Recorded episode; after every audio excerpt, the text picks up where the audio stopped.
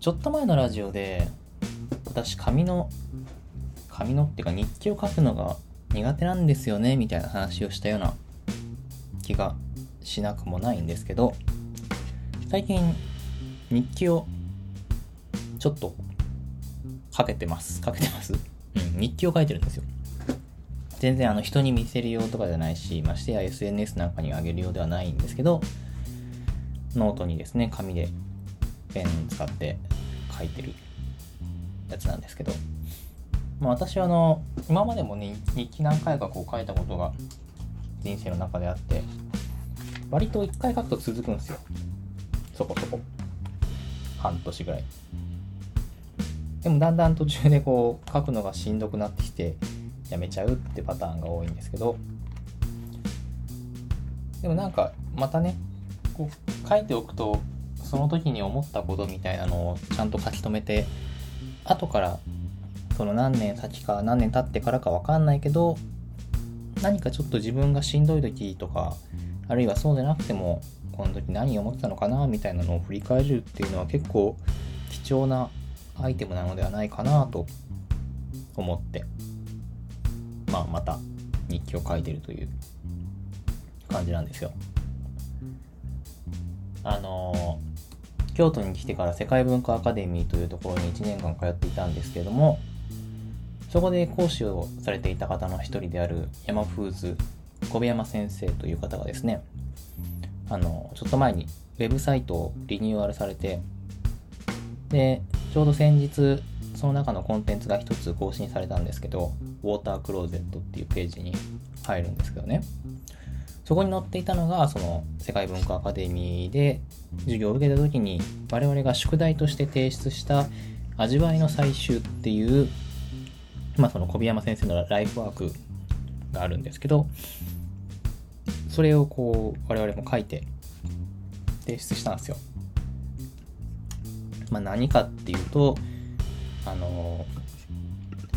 食事の風景とか食べた時の気持ちとかそういうものを断片的な言葉で組み合わせてでそれを客観的に見てみるっていうそういうものなんですけど、まあ、何言ってるか分かんないと思うので是非あの山藤先生の ページってウォータークローゼットにアクセスしてですね味わいの採集というのを見ていただければよくわかると思うんですけどでそこに書いたのを今改めてあそそこにね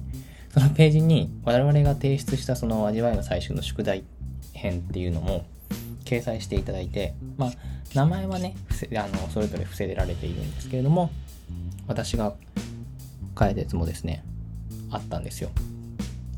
でこれを書いたのも結構前昔昔っていうかもう1年ぐらい前1年以上前になるのか。そんな前になるんだ。すごいな。去年あでも1年以上ではないのかな？何月だっけ？あ10月ぐらいか。そっかちょうど1年ぐらい前1年というかまあ11ヶ月ぐらい前。その時に書いた自分が書いた文章を見てあこれなんでこの言葉を選んで書いたんだろうっていうフレーズが1個あってこの一言に僕が一体どんな気持ちを込めたのかなっていうのが自分で書いたはずなんだけど全然覚えてなくてでもなんだかそのフレーズがすごく大切だから書いたんじゃないのかなってなんか自分で書いたものを後から振り返ってその謎を追求するみたいな何ていうんですかねマッチポンプ式に楽しんでいるんですけどそういうのもあってやっぱり何かこう、まあ、別に手の必ずしも手残す必要手で書いて残す必要はないのかもしれないんだけど自分がその時に感じたことっていうのは時間を経つと忘れ意外と忘れてしまうものだから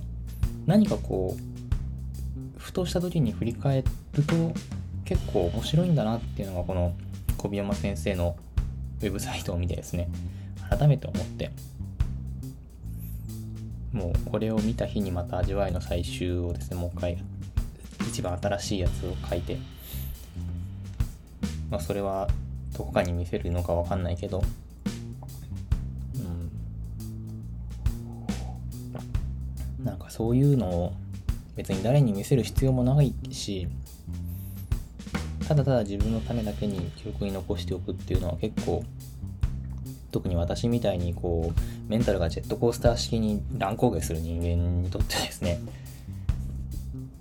ちょっと何かこう後の後々の自分の手助けになるものになるんじゃないのかななんて思いながらそういうこともありつつ、えー、最近日記を書いております。この日記がどれぐらいいくんですかね。もうすでに2日間ぐらい飛ばしてる日とかあるんですけど。まあいいんですよ別に。まあまあ書いてるな。いつから書いてんだろう。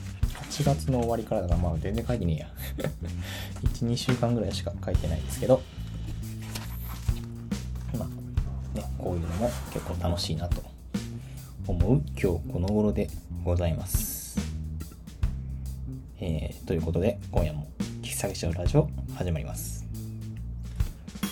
喫茶結社のラジオカウンター席より愛を込めて。こんばんはこの番組は、神出鬼没の喫茶店、喫茶結社がお送りするラジオの中の喫茶店です。喫茶店のカウンター席でマスターとおしゃべりするようなラジオをコンセプトに、カフェ喫茶店の話や実店舗開業を目指す道のりの実況、皆様から寄せられたマスター聞いてよっていう話に適度に相槌を打ち、涙あり、笑いあり、サクラあり、やらせありで毎週金曜22時頃、 note、Spotify、 SoundCloud、ポッドキャスト等でお送りしております。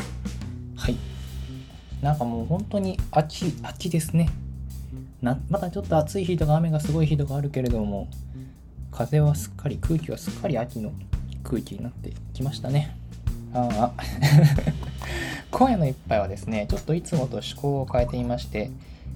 白バラコーヒーっていうね、紙パックのコーヒー牛乳をいただいております。いただきます。いや、ごめん、これあの、さっきちょっと我慢できずに飲んじゃったんですけど、これめっちゃうまくて。何杯飲んでもうまい。白バラコーヒーっていうのはですね、あの、鳥取県の白バラコーヒーって白バラ牛乳っていうのが鳥取県のですね、有名な牛乳らしいっていう話を結構前に伺ったんですけど、たまたまさっきあの、家に帰る途中で明日のね、朝ごはん食パン、あ、うちパン派なんですけど、食パンをね、買わなきゃと思って、フレスコに、フレスコっていうスーパーがあるんですけど、フレスコに寄ってたら、たまたま白バラコーヒーっていうか白バラ牛乳を使ったコーヒー牛乳がね、紙パックで置いてあって、普段その辺のコーナーとか見たことなかったから、あんま買わないんですよ、こういう紙パック系の飲み物って。だからあんま全然気にも留めてなかったんだけど、あ、これあれか例の白バラ牛乳のやつかと思って買ってみたらめっちゃうまい。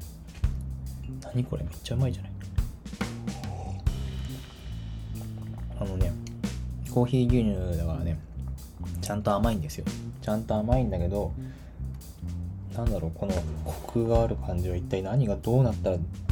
そういう味が出るんだろう、これ。めっちゃうまいよ、これ。なんか、すごく久しぶりに大当たりを引き当てた気がしますね。あのね、銭湯巡りをするときにコーヒー牛乳を毎回こう飲んでたりとかもしてたんですけど銭湯のコーヒー牛乳研究家ですなんつってたのがあったんですけどやっぱね京都市内だとねどうしても銭湯のコーヒー牛乳も3種類ぐらいになってくるんですよ。明治と森な明治と雪印とあとどこだっけ？えー、もう一箇所あった。忘れた。まあそのね3種類ぐらいになるんですけどでもそれもねやっぱりこう地域が変わると変わるんでしょうねその種類も。白バラコーヒーはちょっと初めて飲みましたけど、めっちゃ美味しい。どっか、銭湯で入れてくれません？これ瓶のバージョンとかあんのかな？今日は紙パックのコーヒー牛乳を飲んでるんですけど、瓶のバージョンがあったらそれもちょっと飲んでみたいななんて気もしますが。はい。えー、っと、今日はね、今日も京都ってそこそこ話すことがあるような気がするので、あんまりここで尺を使ってはいけないんですけれども、えー、今夜はですね、まあ、トークテーマもあるんですけど、まずは、えー、今週の喫茶結社のコーナーから参ります。今週の喫茶結、いや、かんだ。今週の喫茶結社のコーナーはですね、えー、その1週間、喫茶下車がどんなことをしたのかというのを振り返るコーナーでございます。えー、今週もね、月曜日にバー喫茶下車やらせていただきました。まあ、今週はね、あの9月は結構長い、はえー、ラッキーロング営業が多い、つまり12時から夜8時までの営業が多い月なんですけど、今月のね、その一番最初の月曜日だけは4時まで12時4時というちょっと短めの営業時間の日だ日だったんですよ。うん。はい。だから、ちょっと、まあ、お客さん少ないかなと思って。まあ、別に、その、そうだからってわけじゃないんですけど、割と、なんだろう。営業時間が短い日って先月とかもその何人ぐらいお客様が来てくださってるかっていうのは大体分かってはいるのでそれに合わせて仕込みの量とか決めてまあ時間も短いし先月の感じだとこれぐらいの人数が来るかなってこれぐらい仕込んどけばいいやって思って準備してたんですけどまあ別にそんなめっちゃ人数が来たってことではないんですよ。言うてね4時間だから。12時4時だから。その人数的には全然大したことないのかもしれないんだけどただ仕込みの量をほぼほぼ売り切った。まあねあの月の初めだったんで新メニューをね入れてたので私がそういう撮影用に1人前あと撮影兼まかない用に1人前使ったっていうのはあるんですけどそれをそれもあるけれども最終的に営業終了後に残ったのは1人前だけでした。ギリギリ。これ危なかったね。でもすごい良かったですよ。あのー、私個人的には売り切れって出したくないんですよ。前も言ったかもしれないですけど売り切れもちろん売り切れるほど人気でお客さんが来てくれてってすごいありがたいことなんだけど売り切れるってことは食べたいと思ってきてくれた人に出せてないってことなんでそれすごい嫌で。申し訳ないしもったいないじゃないですか。申し訳ないしもったいないってひどいけど。あのね来てくれたのに申し訳ないっていう気持ちもあるしせっかく稼げるチャンスがあるのにそれを逃すなんてもったいないっていう気持ちもあるのでその、ね、2つの視点から見ても絶対に売り切れってやりたくないんですよ。もちろん、その週に1回の喫茶店営業で売り切れを出さないっていうのは、あんまりコストパフォーマンスとか、その収支計算上はあんまり良くないんだけど、とはいえ、逆にね、週1回しかやんないんだから、その1回を目指してきてくれる人のためにはさ、その1回を目指してきてくれる人ぐらいには、ちゃんと出したいじゃないですか、食べ物を。まあ、だから、まあ、売り切れを出したくないと。売り切れるぐらいだったら、ちょっとぐらい残った方がいいぐらいの気持ちなんですよ。とはいえ、やっぱ数字も追っていかなきゃいけないから、その売り切れを出したくないっていう気持ちと、えー、あんまりロスも出したくないっていう、その計算のなんだろう、せめぎ合いみたいなことをするのが、まあ、この曲がり営業のすごい楽しいところではあるんだけれども、っていう意味では、その視点から言えば、残り1食で営業を終えたっていうのはすごいもう素晴らしいんです。100点満点。その売りあなんだろう。売れた数だけ見たらもう100点満点なの。100点満点って本当にね来てくださった方々ありがとうございますとしか言えないんですけど。うんなんか本当にちょっと私の中では若干予想外な感じではあったんですけれども。ね。回を重ねていくごとにねそういう風に良くしていただけて、本当にありがたい限りです。ね、あのー、うちのお店には、あの喫茶結社ノートっていうのがあって、ご自由に書き込んでくださいねって、別にあの、すごく皆さんお店の感想とかを丁寧に書き込んでくださってるんですけど別にそんな必要はなくてなんかほんとしょうもないこと書き込んでいいですよなんつって置いてるんですけどこの前来てくださった方がですねものすごいこう力を入れてノートを書いてくださったので本当にもうこの後ノート書く人すげえ書きづらいじゃんみたいな感じになっちゃって。ぜひねなんかやっぱそうやって書いてくれたものだからどうしてもちょっと SNS とかにあげるのは抵抗があってぜひねその目で見てほしいんですけどこれはすごいなと本当になんかそういうのもちょっと見どころになりつつある。パーラー喫茶結社です。全然普通に普通にノート書いてくださって大丈夫なんで。そんな完成度とか求めてるやつじゃないんで。ぜひねパーラーに遊びに来てくださった際にはですねそのノートも見てできれば書いていただけたら、えー、私の励みになるかなというところでお願いしたいところでございます。今週の喫茶結社はね割とそれぐらいなんですよ。喫茶結社的活動はねそれぐらいなんすよね。なんかあんまり今週はそのお店の営業とか次の営業の準備以外とですね、喫茶結社っぽい活動はできなかったというかしなかったというか、ちょっとまあバタバタしておりました。はい。そんな感じで、えー、今週の喫茶結社のコーナーでございました。えー、本日の今夜のトークテーマはですね、先にやめよう。トークテーマというか、今夜はあの、お便りをいただいておりまして、えー、読みましょうかね。久しぶりのお便りですね。ラジオネーム、ひろくろさんからのお便りです。マスター聞いてよ。この前、映画館に行って予告編が流れた時に、以前、お別れの曲に選んでいた、エイリアンと熱帯夜がかかったんです。その時に、現実と別の現実がばったりべったりしたような不思議な考えに襲われました。ついでにお別れ気分も出てしまい本編は頭に入ってきませんでした。かっこ。ジョークです。マスターの最近印象に残った映像体験は何ですか？ジョークかい。えー、っとですね。ありがとうございます。お便りありがとうございます。いつだっけ？エリアと熱帯夜を選んだのは先々週かな？の放送で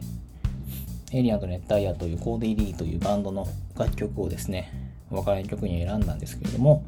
この曲はね、僕このお便りをいただいてから初めて知ったんですけれども、映画のタイアップ、映画の主題歌になっているということで、多分そのね、予告編が流れたんでしょうね。面白いですね。そんなことがあるんだ。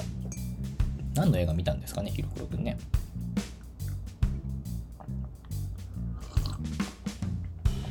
えー、っと、いいな、でも映画か。映画行きたいな。見たい映画いっぱいあるんですよ。いっぱいあるんだけど、映画館行くの苦手なんですよね。映画館行くの苦手っていうか、なんかその2時間とかじっとしてるのが苦手で。映画館行くのは好きだし、映画を見るのも好きなんですけど、えー、なんだろう。そこの2時間をキープするというのはですね、ちょっとハードルがあるというか、えー、っと、話を続けましょうかね。マスターの最近印象に残った映像体験は何ですか？ということで、えー、今夜のトークテーマは印象に残った映像体験です。はい。最近の印象に残った映像ってそうだろう。このね、お便りをいただいてから考えたんですよ。最近の映像に、じゃ最近の印象に残った映像体験。そもそも映像体験って何だ？なんかあったかなと。あんまね、その、さあ、まあね、最近のよくある現代人あるあるだけど短い時間長い時間を確保するというのがちょっとね抵抗があってなかなかこう映画とか2時間ぶっ通してみたりとかもしないんですよね最近。このお便りをいただいてからなんかそういう映画とか見てなかったなってすごい反省をしているんだけれど一番最近映画に行ったっていうか、そういう最近の印象に残ったっていうところで言うと、なんか、新エヴァンゲリオンになるわけですよ。新エヴァ。なんかすごい今更感ありますよね。なんか、新エヴァ僕、これ見に行った時に、このラジオでもなんか感想言ってるような気がするんですけど、まあ、新エヴァはね、すごい印象に残った映像体験ですよ、あれは。あれはやばいですよ。撮影の手法とかもね、すごいかなり、あの、キャラクターとかも、なんていうんだ、アクターさんが動いてるのをモーションキャプチャーして絵を貼っつけてるような、そういう今までにアニメでは取り入れられていなかったような方法で撮影されていたりとかするから、すごくこう、キャラクターの動きとかね、戦闘シーンの動きとかも、なんか不思議な感じになってるんですけど。新エヴァで言うとね、印象的なシーンはいっぱいある。そう、そういう意味でのその技術的な印象的なシーンもあるし、でもやっぱね、記憶に残ってるのは、その後半のねあるシーンのこう碇玄道のそうかそこにいたのかっていうねその一言の限りはねあんまり言うとネタバレになってしまうんですけれどもその場面のシチュエーションとその言動のセリフがですねもう今までの25年だっけ？25年か。25年間のそのエヴァンゲリオンの全てがその言葉でこうキュッと一つ完結したというかそこでもうああこのセリフがこの最後の「エヴァンゲリオン」というものの一つの答えなのかっていうまあ映像の印象というよりかはその演出とセリフとっていう印象総合的な印象になってしまうんだけどそのシーンはすごく記憶に残ってるシーンですね。他にもいろいろたくさん新映画は見どころ満載であの冒頭の10分間の映像パリ市街地戦は新映画が公開する半年前ぐらいに先行で公開されて何遍も見たからね。もうセリフ全部言えるよぐらいの勢いで見ましたんで。もうそこはなんかもう印象に残ってるっていうか記憶に焼き付いてるぐらいなんですけど。そこもねすごく良かったですね。はい。菅野秀明新〇〇つながりで言うとシン・ゴジラなんかはねまあ全然これもう最近じゃないもう最近の印象に残った映像だけあんまないからちょっと過去にフォなんだ過去に戻るというか今までの人生全体での印象に残った映像体験の話になってしまうんだけど、シン・ゴジラとかはね、すごく印象に残ってるんですよ。どこが印象に残ってるかっていうと、前半の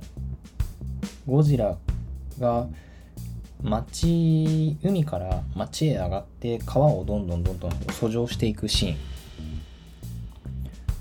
このシーンがすごい印象に残ってて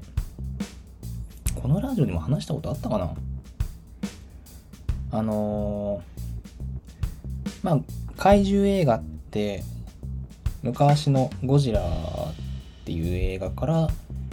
日本の怪獣映画ってどんどんどんそこからブームになっていろんな映画があるいはドラマあのー、普通のねテレビでも放送とかあったけれども昔の一番最初のゴジラっていうのは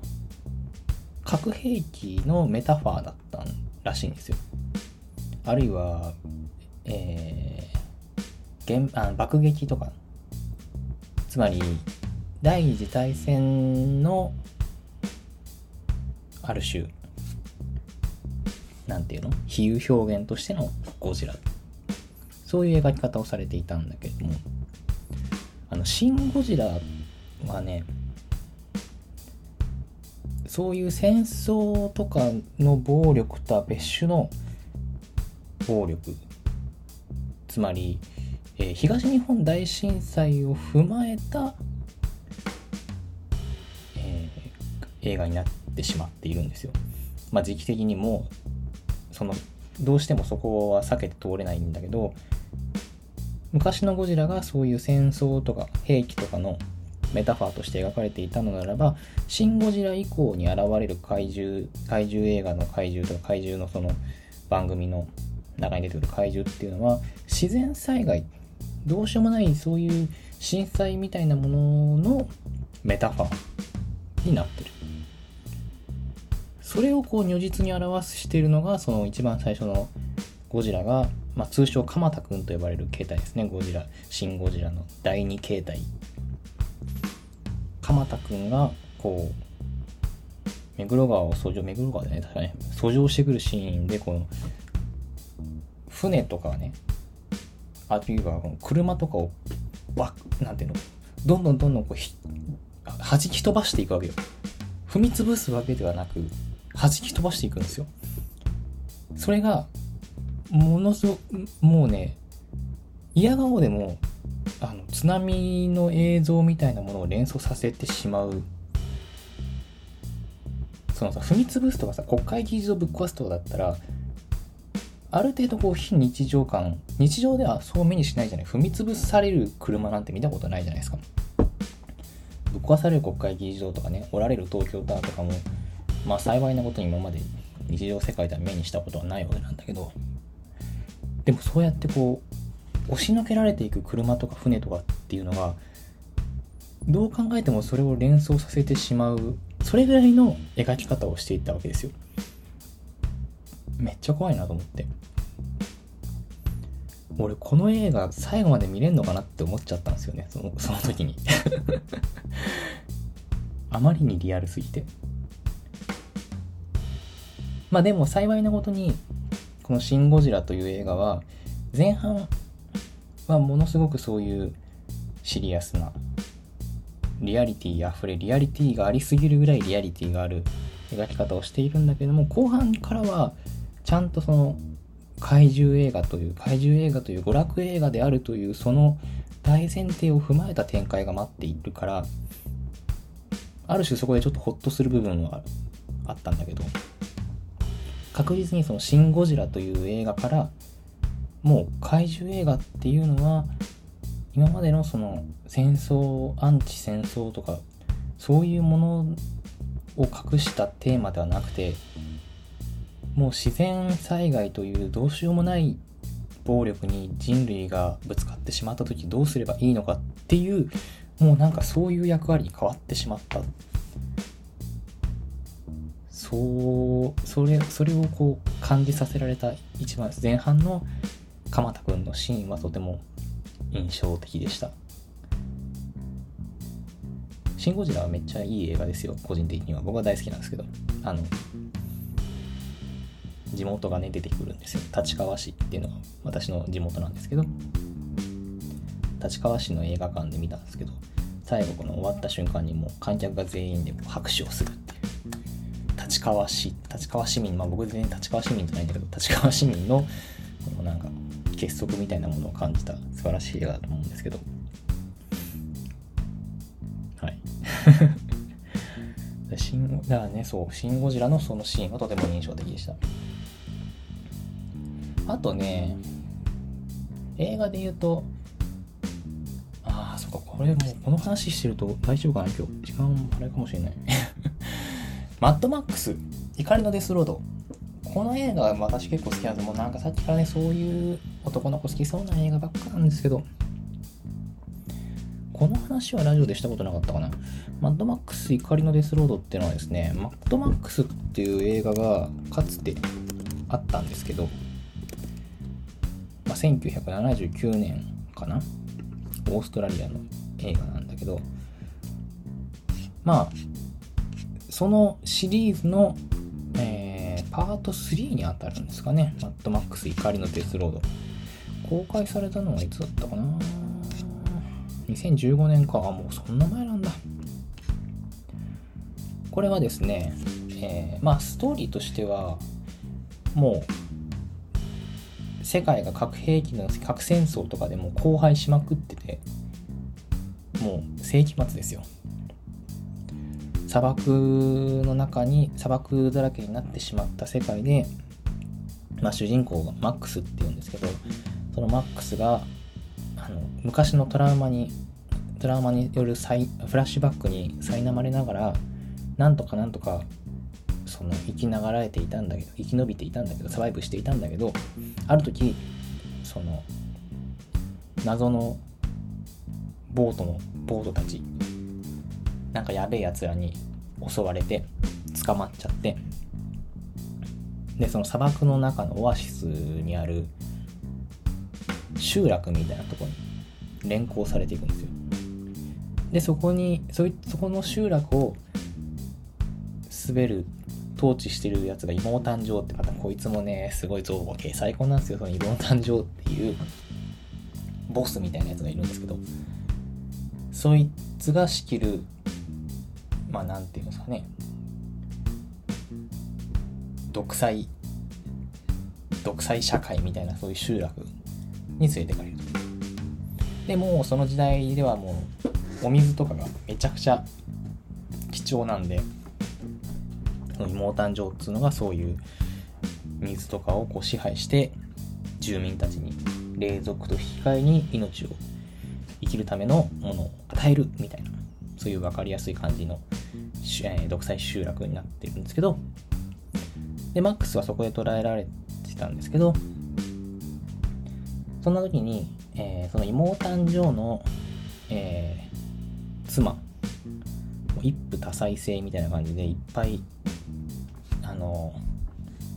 妻をですね従えてる無理やり妻にしてる女たちをこう従えてるような悪いやつな描き方を描き方をされてるんですけどその妻たちが妹誕生から逃げようっつってこの集落から逃げ出すんだっつって、まあ、5人の妻と、えー、もう一人女性なんだけどもうすごいめっちゃ強いかっこいいフィリオサっていうその6人がもう逃げ出そう逃げ出すんですけどその、えー、逃げ出したフィリオサと妻たちを妹誕生が追っかける「お前ら何逃げてんだよ」砂漠の中をこの改造された車でカーチェイスを繰り広げるんですけどひょんなことからその捕まっていたマックスというのもですねその5人の妻とフィリオサの手助けをせざるを得なくなってしまい、えー、マックスたち7人と妹誕生の追っかけっこが命を懸けた追いかけっこが始まる。という話なんですけど。これがねもうすごい何がいいってこの CG をめっちゃ多用する時代においてガソリン車を改造して砂漠の中ぶっ飛ばして撮影してるんですよ。最高じゃないですか。もうそうやって作られた映像だから迫力がねめちゃくちゃかっこいいんですよ。で特にさらにねそのね劇中の小道具とか衣装とか世界観の作り込みが尋常じゃなくて妹誕生のその衣装もうそういうね荒廃した世界だから体も弱っててそのガスマスクみたいなのつけないと生きていけない体みたいになってるんですよ。そのガスマスクの造形とか。あとはね、まあ、車のね改造された車の造形 V8 インタインターセプターとかねめちゃくちゃかっこいいんですけど一番かっこいいのはですねあのドーフウォリアーっていう盲目の目の見えない、えー、ギタリストがいて、まあ、彼はそのフィリオサたちを追っかけるその妹誕生側の人間なんだけどその追っかける追跡部隊を鼓舞するためにギターを弾くやつなんですよもうねトレーラーの後ろにアンプとかめっちゃでっかいアンプをこういっぱいくっつけてで、さらにダブルネックギターで先端から火吹くんですよ。そういうギターをこう、とにかくかき鳴らしまくるっていう。砂漠の真ん中で走りながら。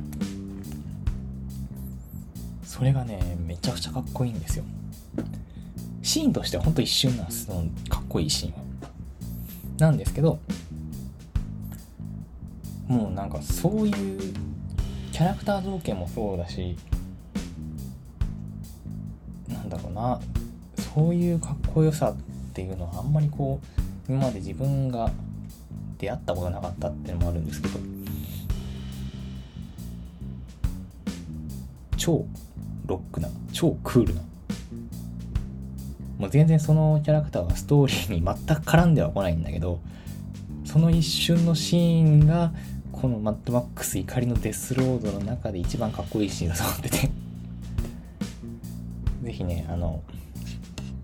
一回なんかこの前、金曜ロードショーかなんかでやったのかもしれないんですけど、見ていただきたいですね。あの、もしかしたら 失礼。えー、っと、ドーフウォリアーとね、検索すれば画像が出てくるかもしれないんだけど、これはぜひね、画像というか、音付きで見てほしいですね。できれば大音量で見てほしいですね。っていうのとかね。あとなんだろう印象に残ったシーンやばいこれもう延々と喋り続けられるなまた映画の印象に残ったシーンとかいっぱいあるんだけどミュージックビデオもね結構印象に残ってるものがいくつかあってミュージックビデオ昔はねプロモーションビデオなんて言い方をしていましたが最近ではミュージックビデオと言いますね。プロモーションのために作ってるわけじゃないってわけでもないと思うんだけどうんちょっとよくわかんないけどね。なんでミュージックビデオって曲の中だけだから割とこう4分とか5分とかぐらいなんですよ。当たり前ですけど。その5分ぐらいの中にこうキュッと収まってるのがもうすごいなっっていうで特に私狂ってるやつ好きなんですよ 何言ってるか分かんないかもしれないですけどうわこのミュージックビデオめっちゃ狂ってるってやつがすごい好きでまずねあのさよならポニーテールっていう、もうこの際、さよならポニーテールの説明はちょっと省くんですけど、さよならポニーテールっていうミュージシャンがいる。大切なのはそこで。で、その彼、彼女らの曲の、えー、僕らの季節っていう楽曲があるんですけど、そのね、ミュージックビデオが最高なんですよ。あのね、これ作ってるのね、当時電波組インクだったゆめみねむっていう、今はね、ゆめみ書店の店主さんですけど、まあ、あの目付け役アドバイザーとしてあのスミスさんっていう映像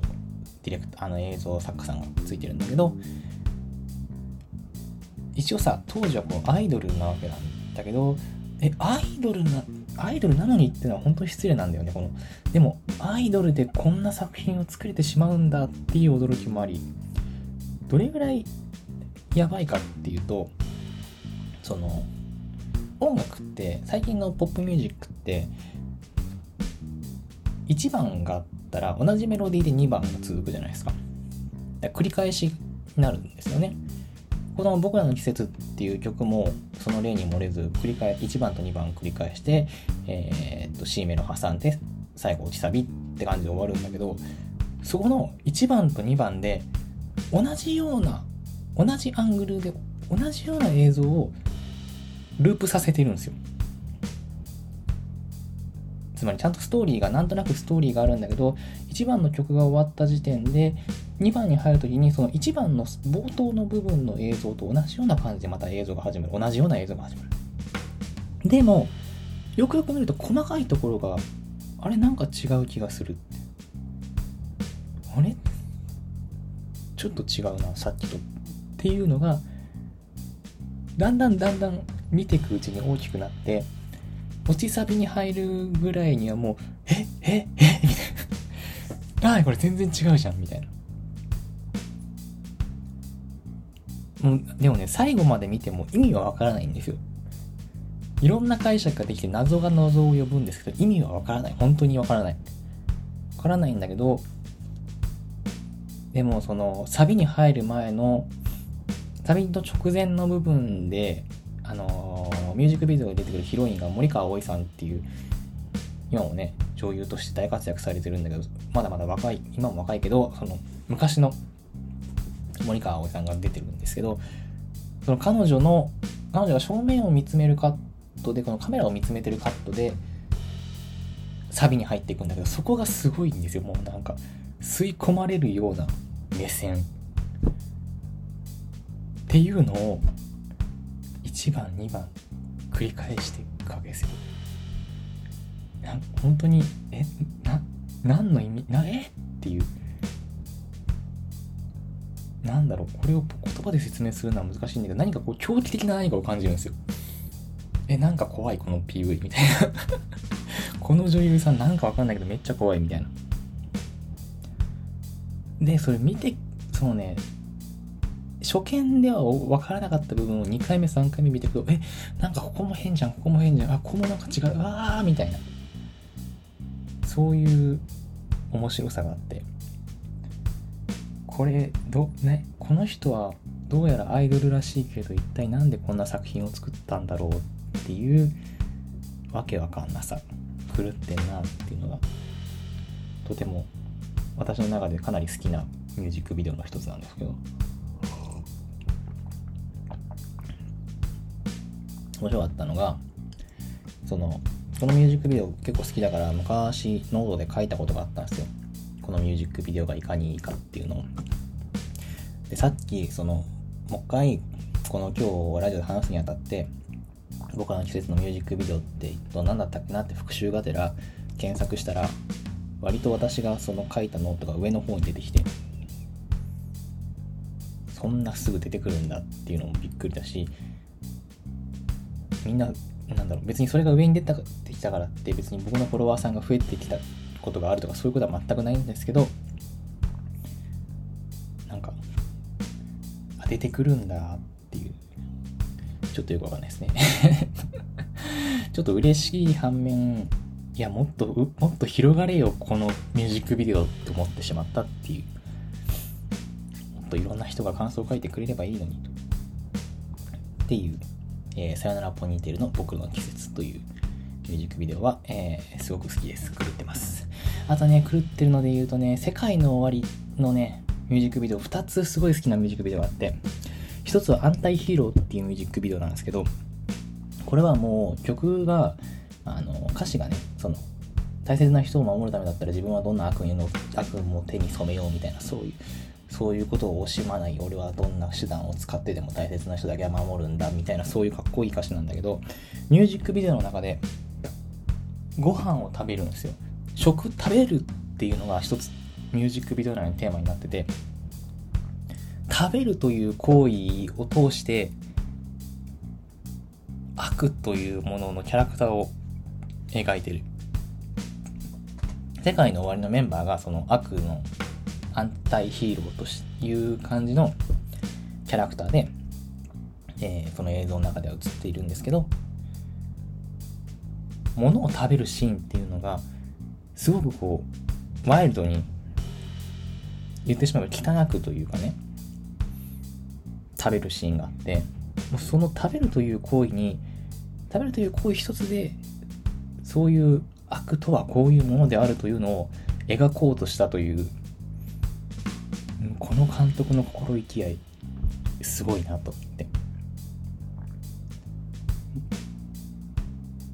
あともう一つその「フード」っていう曲も世界の終わりの曲であってそのミュージックビデオもねすごい狂ってるんですよ。あのまあ、フードって曲はまあタイトルの通り食をテーマにした曲なんですけどそのミュージックビデオではあのピンクのキューブを製造しているシーンから始まりその晩餐会みたいな会場で異形の人々がなぜかみんな一心不乱にピンクのキューブを食べているという。ピンクのキューブが何なのかとかこの人たちは何なのかとかそういう説明は一切ないんだけどひたすらに食べてる。その狂ってる映像って、まあ、映像に限らないかもしれないですけどただただおかしな狂ってる映像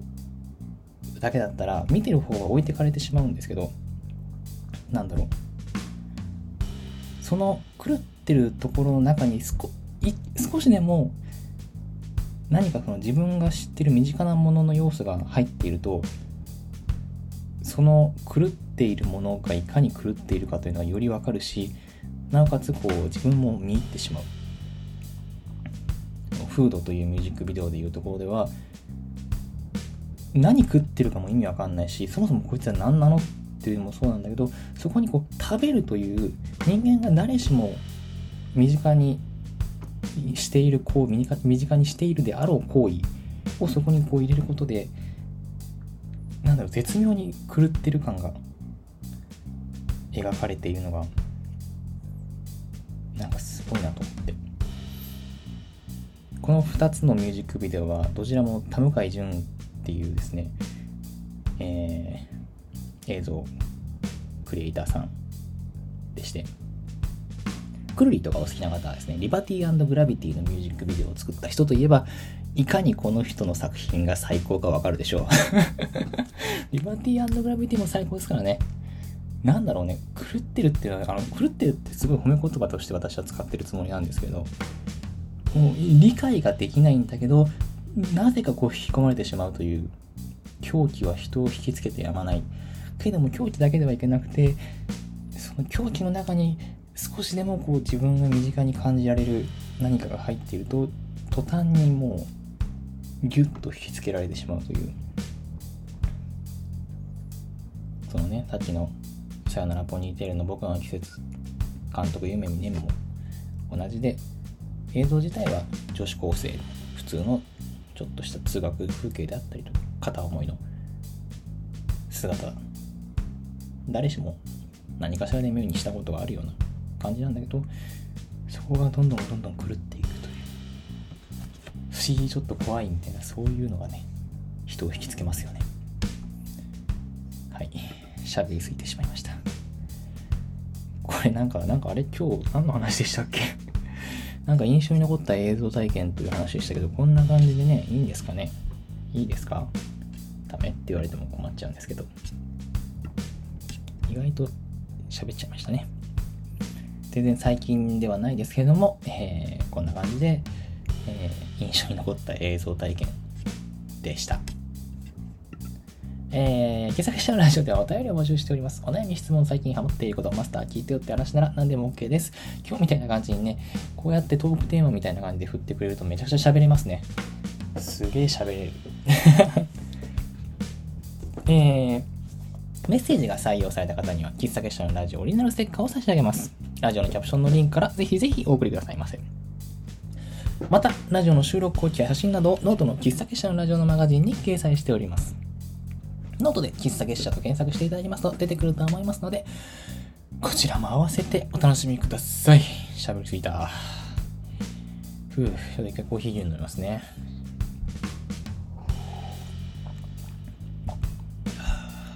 美味しい。はい、えー、今夜のお別れの一曲のコーナーでございます。この番組では毎週お別れの一曲をご紹介しております。ネットラジオなので放送することはできないので勝手に検索して聞いてくださいね。ノートのラジオのページにはリンクを貼っておきますので、そちらからもぜひぜひお楽しみください。はい、本日のお別れの一曲。あのですね、えー、先日、とある、まあ、ブックマンというですね、ミュージシャンが、私の好きなミュージシャンがいらっしゃるんですけど、その方のね、ライブを見たんですよ。まあ、ライブというか、あの、ライブなんですけど、いろんな対バンの企画で、あの東京で活動されている方だから、私は現場には行けなかったんですけども、配信もあるということでね、配信買って、拝見させていただきました。ねもうなんかさ、その、ライブって全然最近行けてなかったんだけど、いいっすね。本当にそのライブ映像を見ることで、うわ、現場行きたかったなとかも思うし、この、いつもね、あの、まあ、アコアコギとかで弾いてるバンドあ、ライブされてるところに結構よく見に行ってたんですけど、その日はですね、バンド編成ということで、うー、バンド編成めっちゃかっこいいじゃんとかね、すごく興奮したんですけど、そう。いや本当はだから今日はそのね、ライブ映像で見た超かっこよかった、遅咲きの花っていう曲がね、超良かったんですよ。今日はその曲にしますっていう風に言おうかと思ったんですけど、さっき見てみたら遅咲きの花私もう結構前にこのラジオで紹介してるんですよ。まさか。そのね、あの、アルバムがリリースされた時に紹介してたので、今日は別の曲を持ってきました。ブックマンというミュージシャンはですね、本当に、なんだろ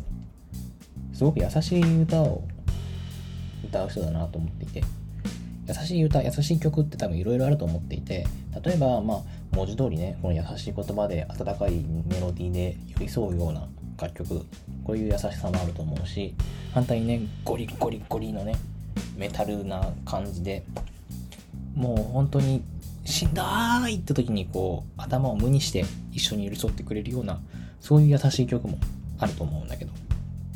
ブックマンの優しい曲はね、その、両方、両方というか、なんだろう、ちょっと寂しげ、寂しい曲、寂しいような雰囲気を感じる曲が多いんだけど、その曲が自分の寂しい気持ちの時に